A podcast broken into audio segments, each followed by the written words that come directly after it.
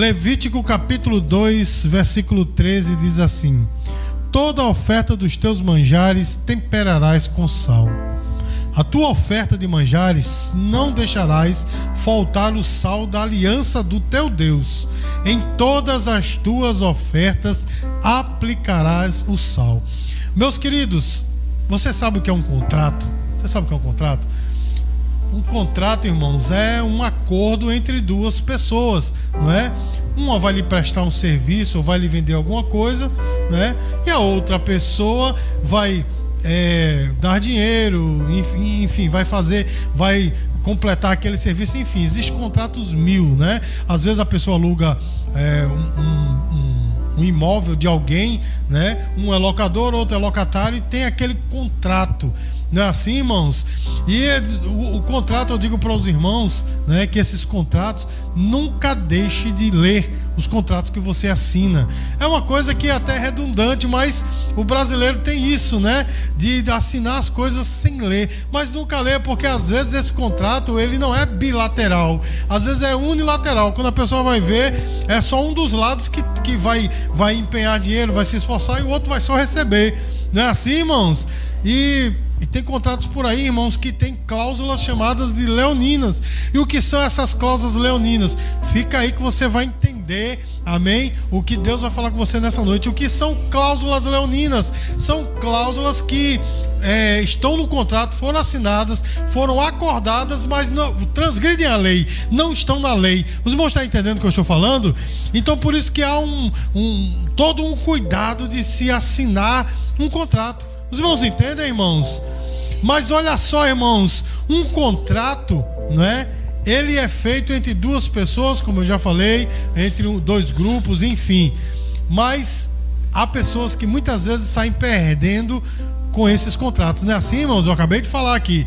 Mas olha só, irmãos, Deus ele fez um contrato conosco. Amém? E nós costumamos chamar esses contratos de aliança não é? Ou de pacto, sete, aliança com Deus, pacto sete, né, irmãos? Um, é, Deus fez um pacto conosco, uma aliança. E eu quero dizer para você nessa noite, meu irmão, que nessa aliança você não vai precisar ler as cláusulas, não é? Entenda que nós todos nós precisamos ler a Bíblia, mas entenda que eu e você não vamos ler a Bíblia para dizer será que Deus está sendo arbitrário? Não, meu irmão, porque o nosso Deus é justo e o nosso contrato, esse contrato que nós assinamos com ele não é unilateral. Ou seja, irmãos, é bilateral. Eu vou empenhar algumas coisas com certeza, mas o Senhor, a maior parte, a parte mais difícil, é feita por Ele. Amém, queridos?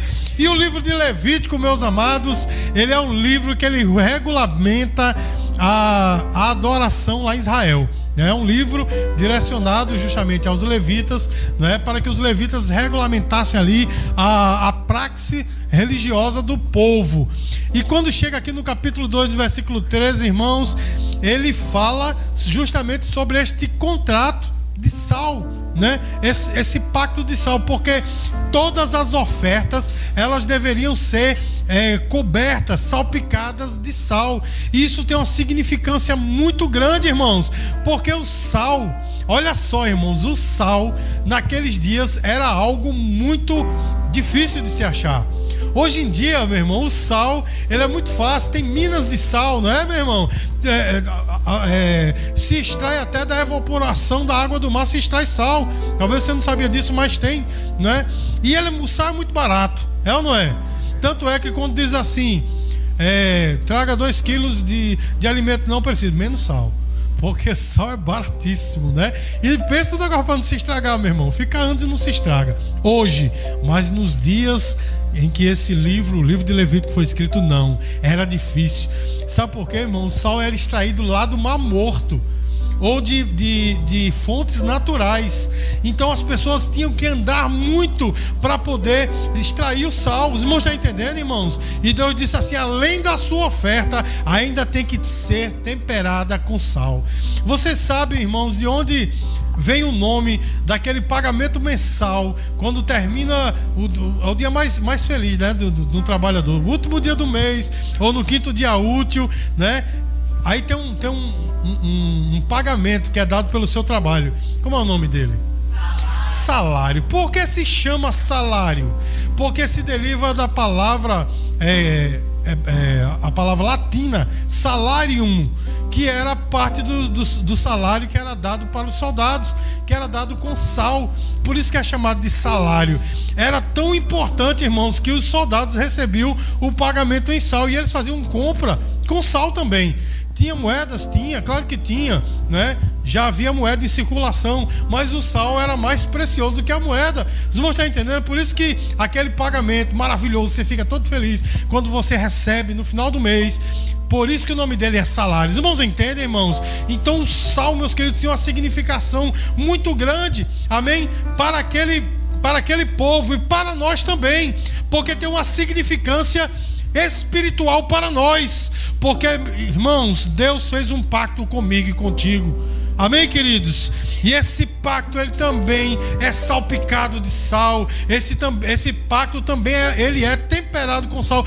Pastor, e que pacto foi esse que Deus fez conosco? Ele disse: Eu entregarei tudo que eu tenho, eu darei a minha vida e você, cabe a você apenas aceitar e viver de acordo. Diga glória a Deus, irmãos. Que pacto tremendo, irmãos. Eu gostei de fazer esse, esse, acordo com esse pacto, esse contrato, porque eu não precisei fazer nada, ele fez tudo por mim. E ele, esse pacto na minha vida, ele mudou tudo. Os irmãos entendem? Virou uma página da minha vida. Então eu saí ganhando. Amém, queridos? Já assinei outros contratos que eu saí perdendo. Inclusive, quando eu estava preparando esta mensagem, eu me lembro que eu aluguei uma casa e fiz um contrato, né? Meus meninos eram pequenos e estava lá no contrato que eu só, eles só receberiam aluguel se todo mês eu trouxesse as contas de água e energia paga. Eu digo, tá, podia nem atrasar, eles nem recebiam. E estava lá, eu não li, viu? No final, né, tava lá dizendo que eu tinha que pintar a casa todinha para poder entregar. E quando eu fui sair, aí a dona fez, ops, tá lembrado? Não, tem que pintar. Eu digo, pronto, agora deu, né? Aí eu não tinha, eu comprei a tinta, não tinha como pintar, dei a tinta a ela, né? E eu dei o dinheiro que era correspondente a um dia de salário de uma pessoa que pinta. Não sei se ela pintou, mas estava lá. Não é que eu saí perdendo, mas eu não li. Não foi uma coisa muito boa para mim, os irmãos entendem? Mas, meu irmão, o acordo, o contrato que eu fiz com Deus, eu saí ganhando. Você saiu ganhando, porque é um acordo, meu irmão, que Deus fez com você. Diga glória a Deus, irmãos.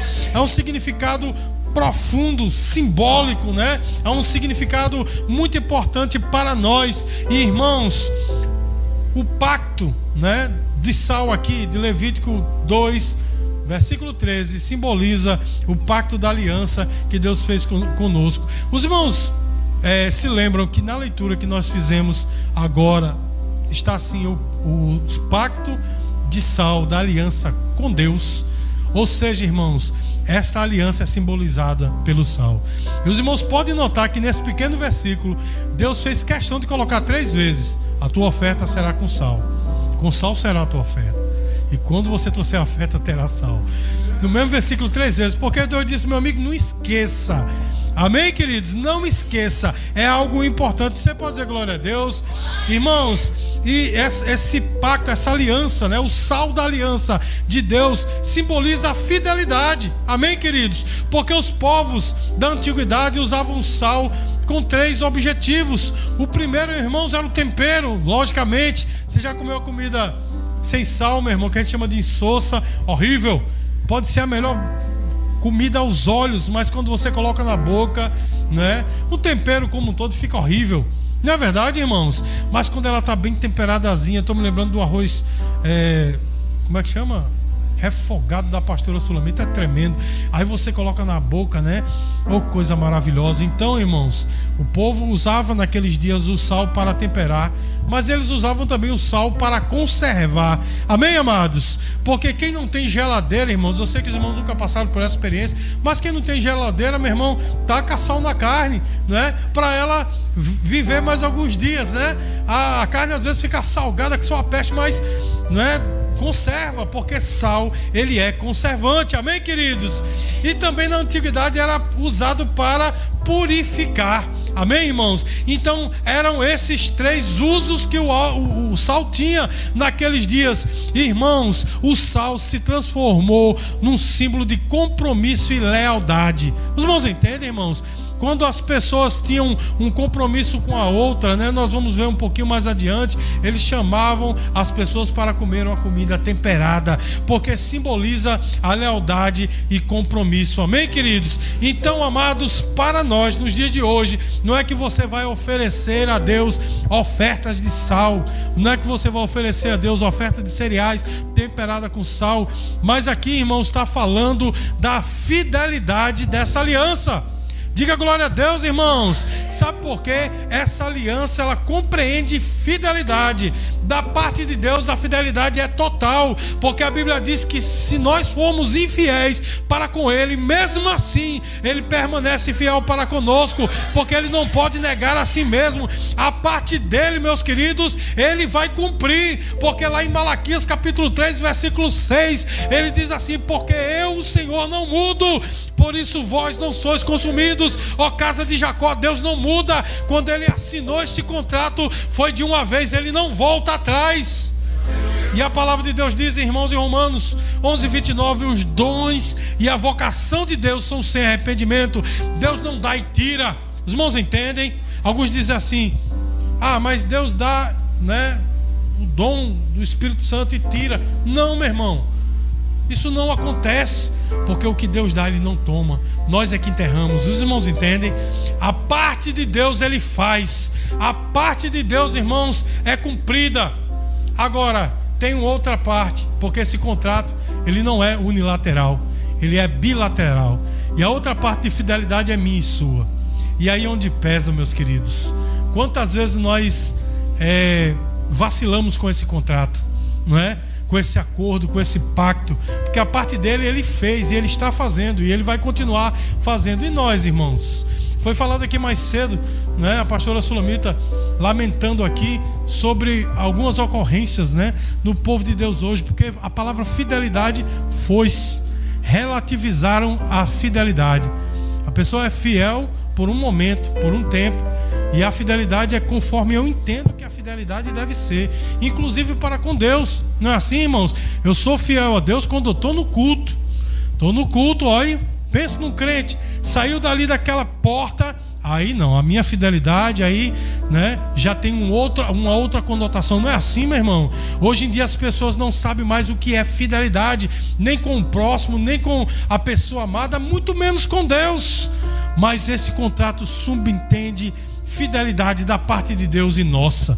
Amém, queridos? É por isso que homens no passado, aliás, no passado não hoje, hoje tem homens e mulheres dando a vida pelo Evangelho, morrendo nos países comunistas, nos países né, fechados pela, pelo islamismo, estão lá morrendo por causa dessa fidelidade, porque eles sabem que a parte de Deus, Deus já fez, portanto está garantido o céu, não importa como o crente parta dessa terra, não importa como o crente morra, importa que ele está salvo com o Senhor Jesus.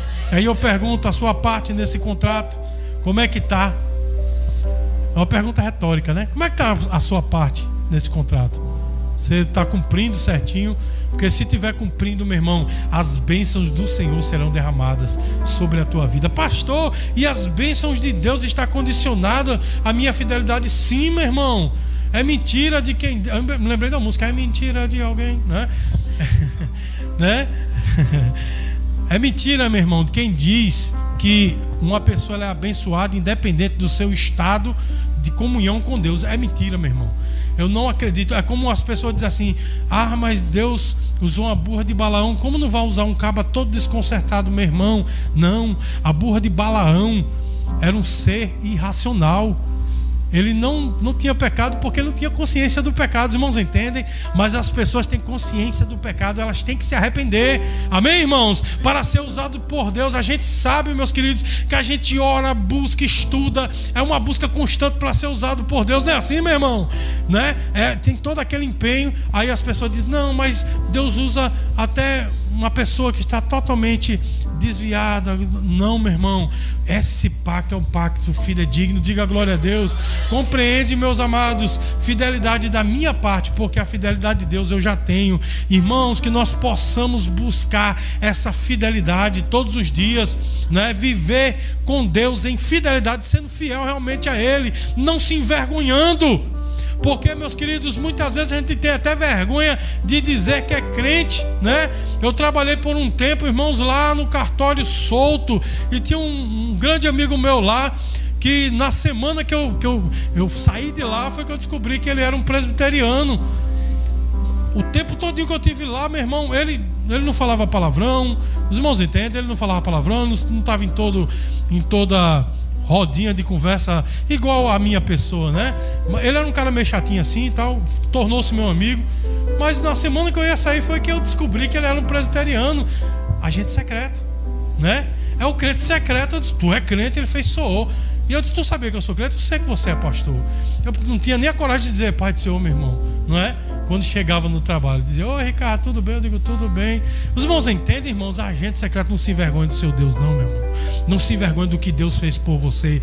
Porque quando ele ressuscitou, a primeira coisa que ele fez foi apresentar o, o, a fissura dos cravos. Não foi assim, meu irmão? E aquela fenda que foi feita no seu lado, ele não teve vergonha de mostrar o que ele fez por você. Quando ele apareceu para João, ele apareceu com a roupa salpicada de sangue, porque ele tem prazer em dizer: Olha o que eu fiz. Então não se arrependa, não se envergonhe, melhor dizendo, daquilo que Deus fez por você. Aonde você estiver, diga: Eu sou um crente. Não se envergonhe, deixa as pessoas falar, meu irmão. Deixa as pessoas te chamar de santarrão.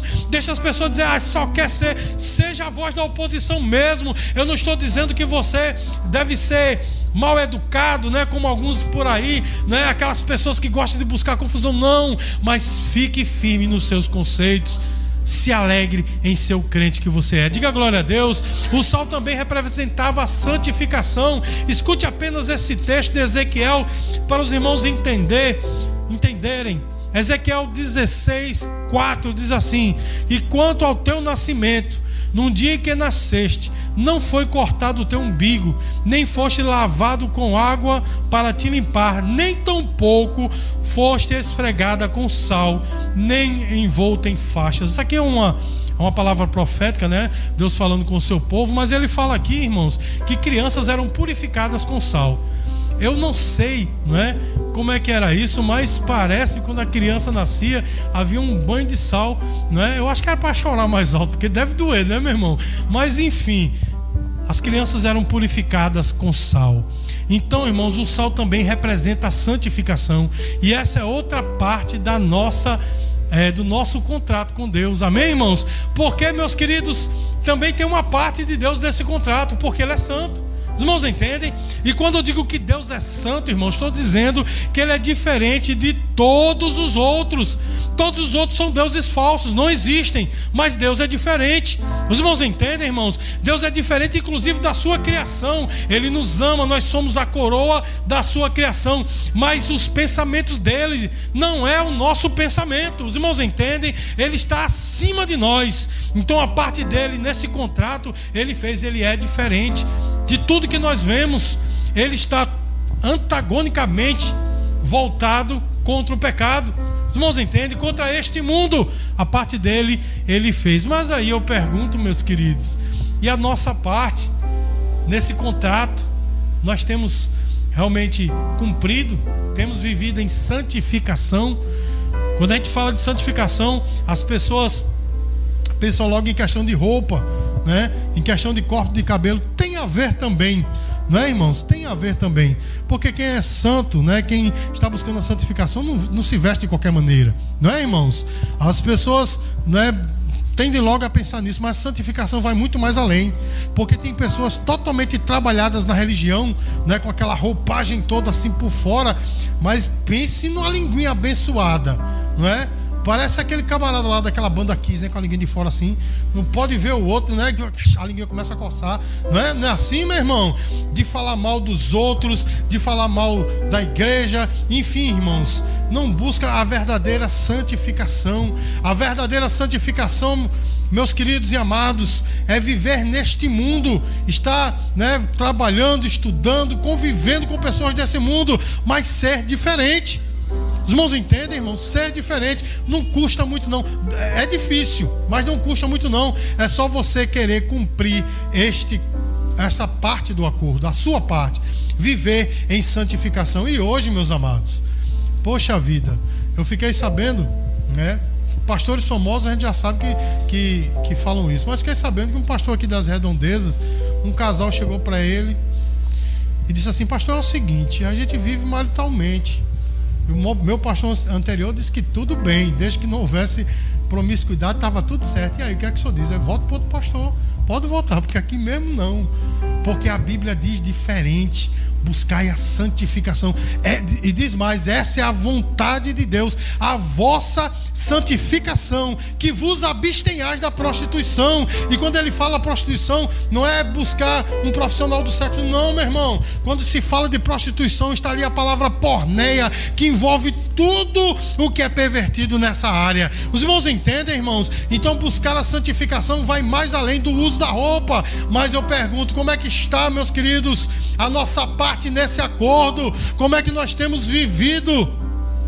Como é que nós temos vivido, irmãos? Porque há direitos e há deveres nesse acordo, né? Não é assim, irmãos? Nosso dever é viver em santificação.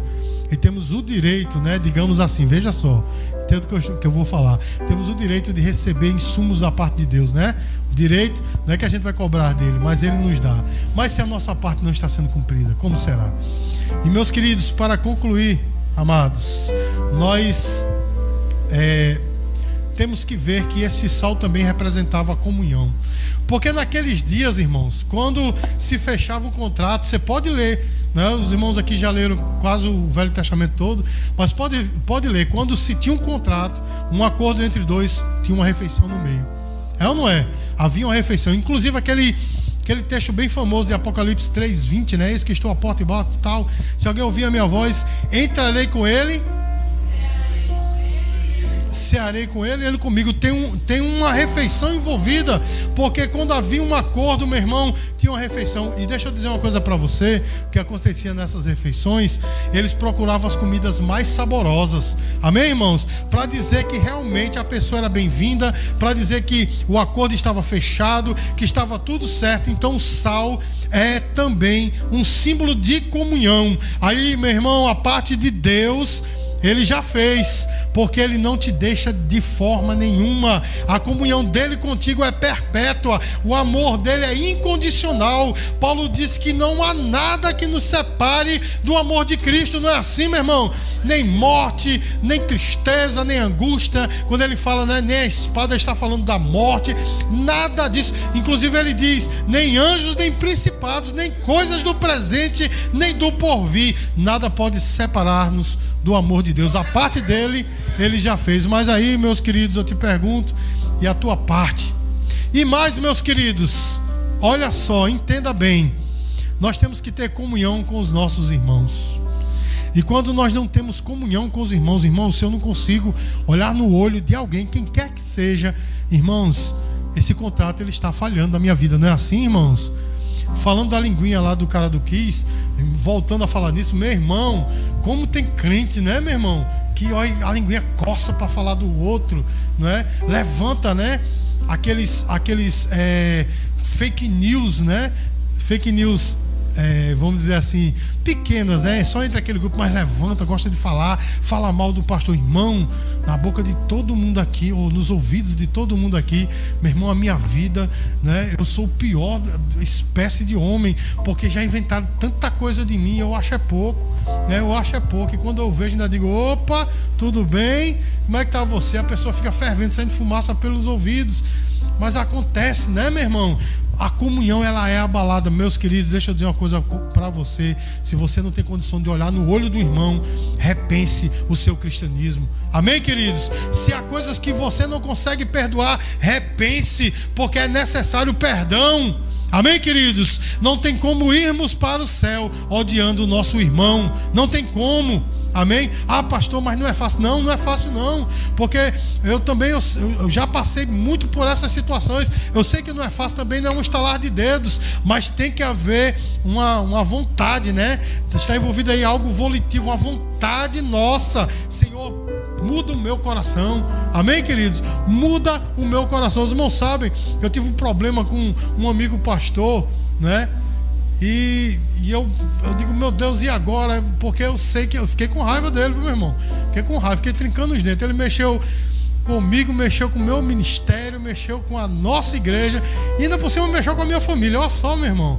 Eu digo, Jesus dos crentes.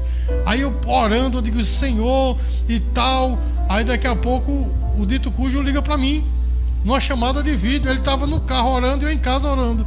E ele botou lá no carro dele, né? Ele dirigindo, não sei como ele não bateu. Ele ligou e disse assim: Ricardo, vamos fazer as pazes.